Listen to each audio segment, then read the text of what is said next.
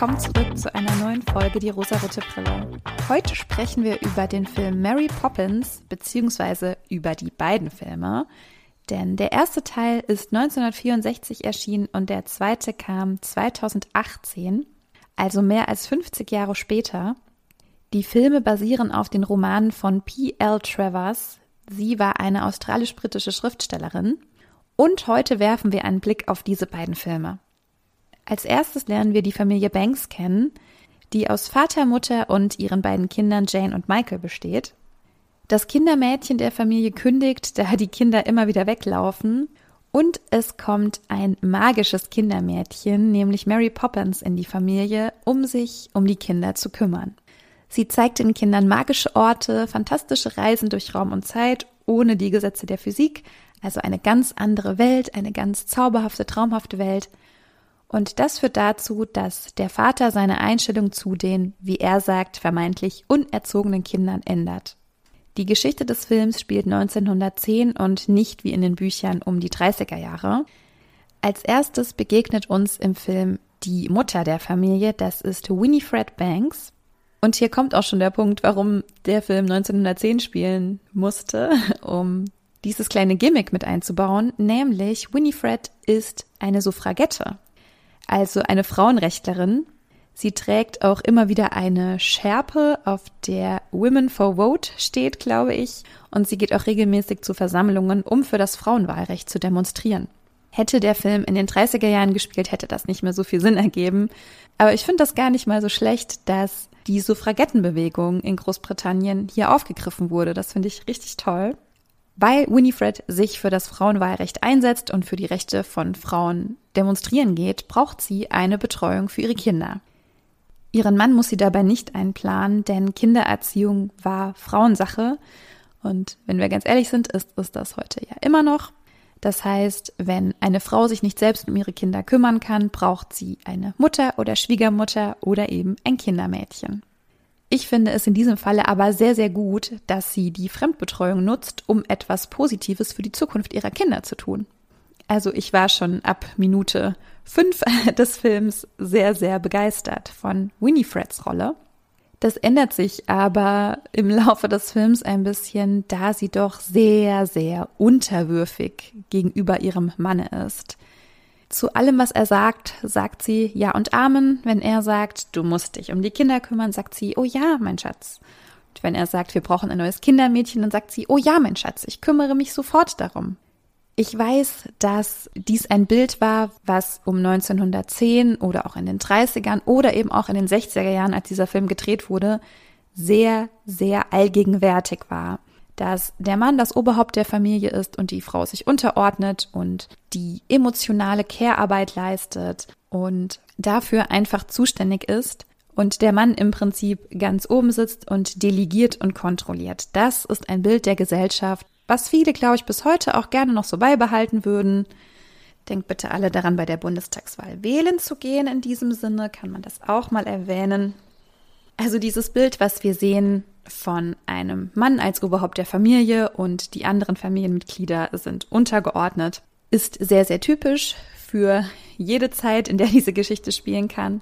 Und Winifred gibt auch immer sehr schnell klein bei. Und auch immer, wenn ihr Mann sagt, so, du musst härter zu den Kindern sein und sie müssen das endlich lernen, dann sagt sie auch immer, ja, mein Schatz, ja, natürlich, auf jeden Fall. Aber eigentlich ist sie doch sehr nachsichtig mit den Kindern, was ich sehr gut finde. Und dass sie für die Rechte der Frauen eintritt, ist für mich ein absoluter Pluspunkt. Also Winifred Banks, die absolute Granate dieser Geschichte.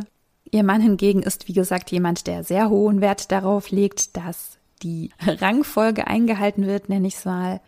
Er kommt jeden Tag pünktlich nach Hause zu Frau und Herd, wie er selbst singt. Er erwartet frisch gewaschene Kinder, ein Sherry und seine Pfeife. Er legt die Kinderbetreuung komplett in die Hände seiner Frau, aber beschwert sich dann, wenn etwas schief läuft. Das mögen wir ja alle. Er übernimmt absolut keine Verantwortung für seine Kinder und er interessiert sich auch überhaupt nicht für seine Familie, hat man das Gefühl. Also weiß er überhaupt, was sie alle gerne machen und was ihre Bedürfnisse sind? Weiß er eigentlich, dass seine Frau eine Suffragette ist? Ich glaube, er weiß das nicht. Ich glaube, es ist ihm auch ziemlich egal. Er weiß gar nicht, was seine Kinder gerne mögen, was sie gerne spielen, was sie gerne essen. Es ist absolut Frauensache. Aber wenn etwas schief geht, dann muss er ja auf den Plan treten und dann muss er das regeln, weil nur er als Mann kann das ja irgendwie hinbekommen, dass diese Kinder sich endlich mal benehmen und dass seine Frau da wieder Fehler macht. Das ist. Ich muss sagen, Mr. Banks war für mich zu Beginn der Geschichte kaum zu ertragen. Also wirklich kaum zu ertragen. Ein absoluter Chauvinist. Es bricht ein bisschen auf im Laufe des Films und ich konnte auch dann etwas darüber hinwegsehen. Ich habe es ja auch schon mal erwähnt. Filme durch die feministische Brille zu schauen, macht manchmal einfach nicht mehr so viel Spaß. Aber dafür sind wir hier, deshalb sprechen wir darüber. Kommen wir zu Mary Poppins. Mary Poppins taucht auf und kommt in diese Familie, stellt sich als Kindermädchen vor und stellt sich auch quasi selbst ein. Sie ist sehr, sehr resolut in ihrem Auftreten, sehr bestimmend, hat nicht die klassischen Erziehungsmethoden, wie sich Mr. Banks das wahrscheinlich wünschen würde. Sie nimmt alles mit etwas mehr Leichtigkeit. Sie zeigt den Kindern, dass Aufräumen Spaß machen kann, dass Singen und Lachen toll ist. Sie holt sie zurück auf den Boden der Arbeiter, indem sie die Arbeiten der Schornsteinfeger begleiten, denn die Familie Banks ist schon eher eine gehobene Mittelschicht, also steht deutlich über Friedrich Merz. Mary Poppins hat klare Ansichten, die sie spielerisch verkörpert und spielerisch den Kindern mitteilt. Die Kinder sind auch oft entsetzt und sagen, aber Mary Poppins, das hast du doch genauso gesagt. Und sie sagt, nein, sowas würde ich niemals tun. Es ist wirklich ganz zauberhaft, wie sie reagiert und wie sie mit den Kindern umgeht. Sie ist sehr, sehr redegewandt, ich hatte ja schon gesagt, sie stellt sich quasi selbst ein und im Gespräch mit Mr. Banks lässt sie ihn auch zustimmen, dass die Kinder mit ihm einen Tag auf die Arbeit kommen. Und hier ist auch nochmal der Punkt, den ich auch nochmals betonen möchte. Die Kindererziehung in den 60ern, in dem der Film gedreht wurde, beziehungsweise in den 30ern, in dem die Bücher als Geschichte angelegt sind. Das ist genau die Generation, die meine Eltern in den 60ern und meine Großeltern in den 30ern abbilden. Dort sind sie geboren und das Erziehungsbild aus dieser Zeit, das haben sie mitgenommen und das habe ich auch noch auferlegt bekommen, würde ich jetzt mal sagen. Zumindest war es in meiner Familie so. Das Wichtigste war nämlich, dass Kinder brav und leise sein müssen. Sie sollen immer sauber sein und sie sollen bitte nicht auffallen und die Erwachsenen stören. Sie sollen immer das tun, was die Erwachsenen ihnen vorgeben, und eigenständige Entscheidungen wurden dir als Kind nicht zugesprochen. Das ist etwas, das kenne ich persönlich sehr, sehr stark aus meiner Familie. Und es ist eine sehr große Verantwortung, dass ich jetzt diejenige sein werde, die das aufbrechen muss. Das ist manchmal nicht sehr leicht. Mr. Banks ist jedenfalls sehr auf diese Werte bedacht, also dass Kinder leise sein sollen, nicht stören sollen und gehorchen sollen. Und hinzu kommt ja auch noch, dass die Kindererziehung Frauensache war.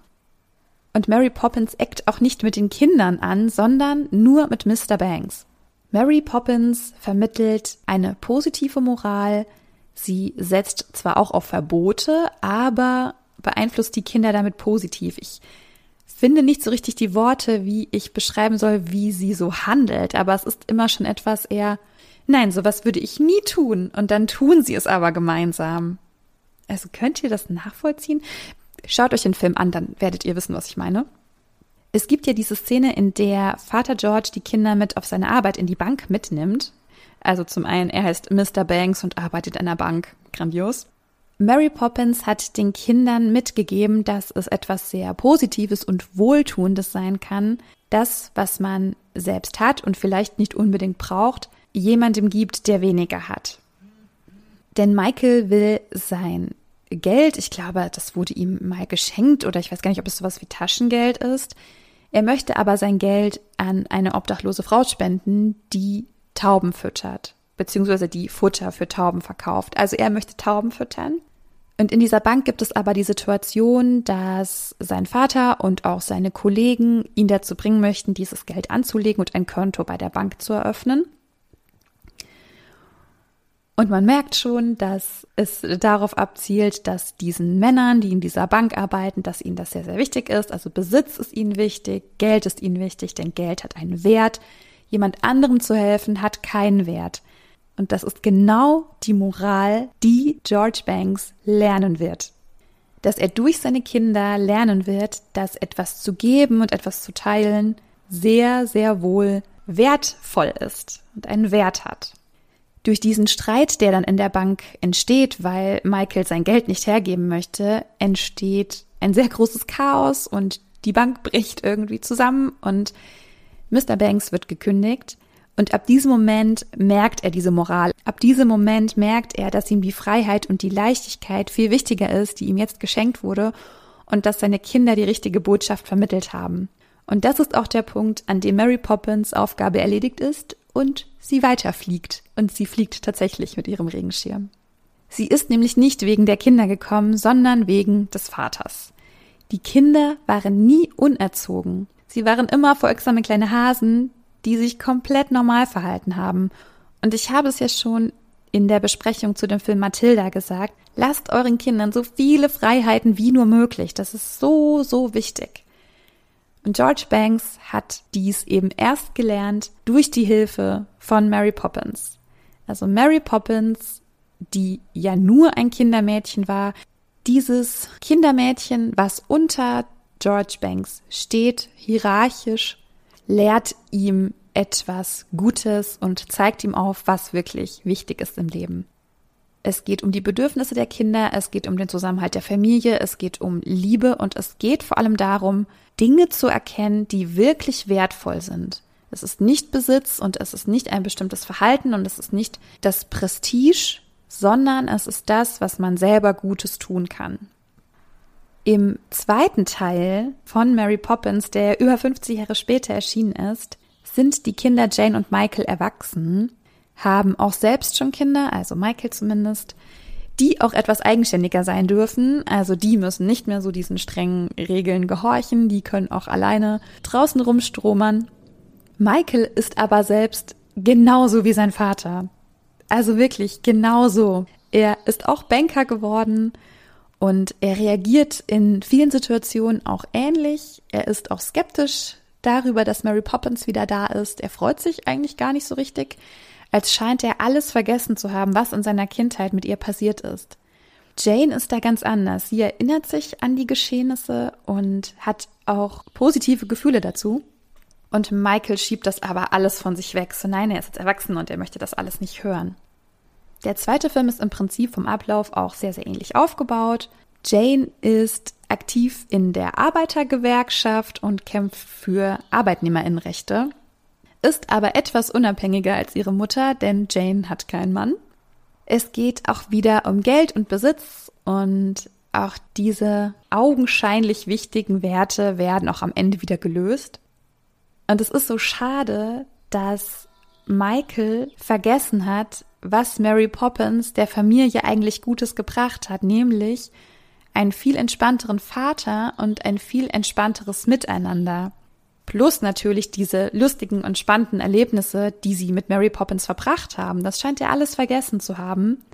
Und auch er ist derjenige, der am Ende seine Moral wieder lernen muss. Denn auch im zweiten Film kommt Mary Poppins nicht wegen der Kinder, sondern sie kommt wegen des Vaters der Familie. Und was soll ich sagen? Es sind Disney-Filme, die Songs sind wunderschön. Wir werden die meisten auch alle schon kennen, auch wenn wir die Filme noch nicht gesehen haben. Es sind tolle Songs, es ist magisch, es ist bezaubernd und besonders. Das, was ich mitgenommen habe, nachdem ich die Filme geschaut habe, ist, dass es wichtig ist, was wir als wertvoll bewerten. Wenn wir nur Besitz und materielle Dinge als wertvoll betrachten, wird uns das langfristig nichts schenken im Leben. Es wird starr sein und es wird, ja, wir werden unflexibel sein und wir werden nicht frei sein und etwas zu geben und etwas Positives zu fühlen und eine Freiheit zu spüren, das ist der wahre Wert. Und das musste George Banks und auch Michael Banks mussten das in ihrem Erwachsenenleben erst wieder lernen. Und das konnten sie auch durch die wundervolle Mary Poppins.